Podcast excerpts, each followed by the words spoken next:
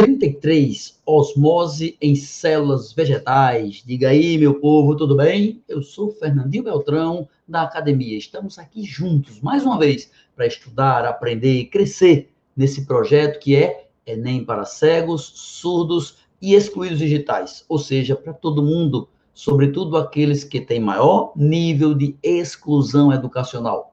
Conte com a gente. Tudo em multiplataforma no YouTube, no podcast, no Facebook, no Instagram, em todos os lugares onde você puder contar com a gente. Então, pedimos a todos que vão até o YouTube e embaixo deste vídeo mesmo tem lá o linkzinho onde você acessa todas as aulas anteriores, onde você acessa a aula zero, aula de orientação e onde também acessa todos os conteúdos que serão ministrados durante este curso. Esta aula de hoje, 33, osmose em células animais e vegetais. Antes de começar, um lembrete. Amanhã, quarta-feira, 24 de junho de 2020, será um dia memorável, porque nós vamos ter, pela primeira vez nas nossas aulas, a presença simultânea de uma tradutora de Libras. Vamos ter amanhã, às 10 da manhã, uma aula contando com a presença de uma professora que nos ajudará em Libras o, todo o conteúdo de ecologia do livro. O livro que estamos usando é o livro do Armênio, Biologia, volume único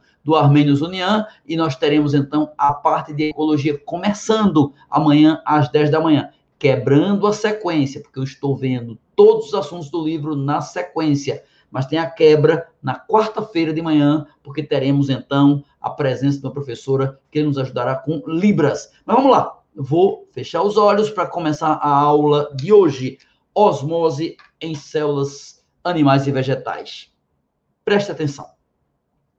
Osmose, a gente estudou nas aulas anteriores. Células animais e vegetais também estudamos, pois agora vamos falar das duas coisas juntas. Primeiro, células animais são as nossas, claro. Células vegetais são das plantas, por exemplo. Diferença célula animal e vegetal, quem é superior? Vegetal. O que é que tem na célula vegetal que a nossa célula não tem? Cloroplasto para fabricar comida, para fazer fotossíntese, vacúolo de suco celular para guardar comida e parede celular. Parede celular. As células vegetais têm um envoltório extra por fora da membrana Claro, porque vegetal está exposto ao vento, ao sol, à chuva, diferente do animal que se esconde, se protege. O vegetal está sempre exposto ao dia, à noite. Então, suas células têm uma proteção extra, uma parede celular. Será útil hoje, nesta aula, esta informação. Vamos lá, o que, que é a osmose?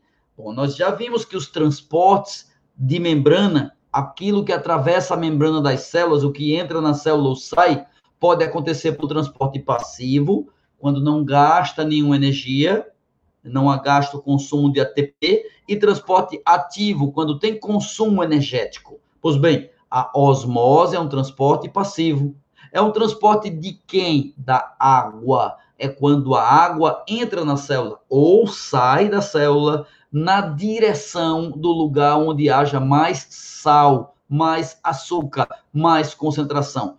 Osmose é o transporte do solvente, da água, e ele vai para o meio mais concentrado, para o meio hipertônico. Aprende que a osmose é o transporte do solvente para o meio mais concentrado. Canta, minha gente, a musiquinha de osmose. Então, o transporte do solvente é quando a água entra ou a água sai da célula, atraída que é pelo sal ou pelo açúcar. Exemplo para você poder compreender. Quando você come algo bem salgado, fica com muita sede. Atrás do sal vai água. Quando você come algo muito doce, atrás do açúcar vem a sede, você bebe muita água. Sal e açúcar atraem a água, ok? Isso tem aplicação prática. Por exemplo, eu estou com amidalite, garganta inflamada, garganta está inchada. E alguém me diz, faça gargarejo com água de sal. Perfeito, porque o sal vai desidratar aquelas células inchadas, desinchando as células lesadas, ok? Então, é isso que nós chamamos de osmose. A água sair ou a água entrar de uma célula em função da quantidade de sal, da concentração. O lugar onde tem mais sal é para onde a água vai. Chamamos isso de meio hipertônico. E hiper quer dizer mais, tônico, concentrado. A água vai para o meio mais concentrado, para o meio hipertônico, ok? Mas como seria isso numa célula animal ou numa célula vegetal? Vamos primeiro pensar numa célula animal. Pense numa célula sua, agora mergulhe essa célula na água do mar. Por exemplo, fique mergulhado debaixo da água do mar durante duas horas, três horas. Não, é, com só a cabeça do lado de fora. Quando você sair do mar, você tá, vai estar tá hidratado? Não, você vai estar desidratado. Você perdeu água para o meio. Por quê? Porque o sal do mar roubou água, tirou água, arrancou água, retirou água das suas células. Isso é osmose.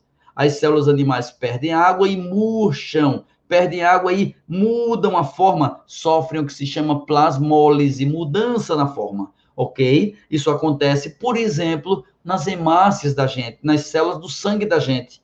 Elas, se tiver sal demais no sangue, as hemácias murcham, ficam inutilizadas, recebe até um nome especial, no caso da hemácia, crenada em geral, a gente chama de murcha, mas na hemácia podemos chamar com o nome de crenada. E o contrário. E se eu pegar uma célula, botar no meio hipotônico, se eu mergulhar as células em água pura, células mergulhadas em água pura ganham água, porque dentro das células tem mais sal do que fora. Água pura não tem sal. Então o que acontece? A água invade, invade, invade, invade, invade, e a célula vai ficando cheia, cheia, cheia, muito cheia, toda cheia, toda cheia. Pou! pufute, estoura, sofre plasmoptise, pô, vai romper, vai rasgar a membrana, vai estourar e vai matar a célula. Então, um meio hipotônico para a célula animal pode ser fatal, pode ser letal, pode promover a morte da célula. Por exemplo, no caso do sangue humano, se eu injetasse água pura no sangue de alguém, faria mal? Muito que mal faria se eu injetasse água pura ao invés de um soro isotônico? Se eu injetasse água pura, litros e litros de água, as hemácias da pessoa estourariam. Ele ia morrer sem hemácias para transportar oxigênio, porque as hemácias iam estourar, sofrer hemólise. Então, na célula animal é fácil. Meio hipertônico, mais concentrado, célula desidrata. Meio hipotônico, menos concentrado, a célula incha, pode até estourar. Se for uma célula vegetal, se for uma célula vegetal, é parecido. Célula vegetal no meio hipertônico, célula vegetal quando tem muito sal fora, desidrata. Exemplo, a salada na mesa. Você faz a salada com alface, gostosa, com as verduras. Se você temperar a salada logo, uma hora antes do almoço, se botar o sal, as folhas ficam murchas, porque perdem água para o meio, a água sai, a osmose tira a água das células vegetais também. E vai haver a desidratação. A célula vai ficar murcha, vai sofrer plasmólise, igual como foi no animal, bem parecido. Não é mortal, não é fatal. Mas vamos agora imaginar a célula vegetal no meio hipotônico, no meio com água pura, célula vegetal em contato com água pura. A água vai entrar Claro, água vai entrar? Claro, porque dentro das células tem mais sal do que fora. Água pura não tem sal. Então a água entra, entra, entra, a célula incha, incha, entra, a célula incha, entra, a célula incha, incha. Vai estourar? Não.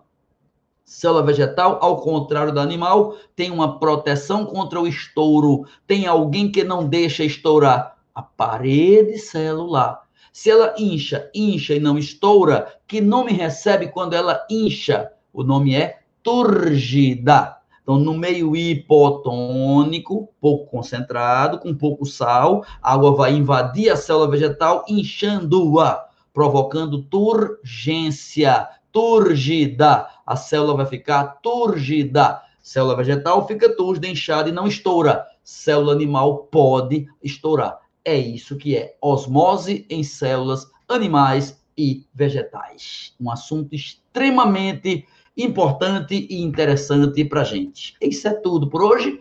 E eu agradeço a todos que assistiram, divulgaram, ajudaram alguém a assistir. Essa é apenas uma das 400 aulas do nosso projeto. o nosso projeto, que tem aqui embaixo desse vídeo no YouTube a explicação. Tem lá o link para você assistir aula explicativa ou a playlist completa de todas as aulas. Já estamos em 33 aulas.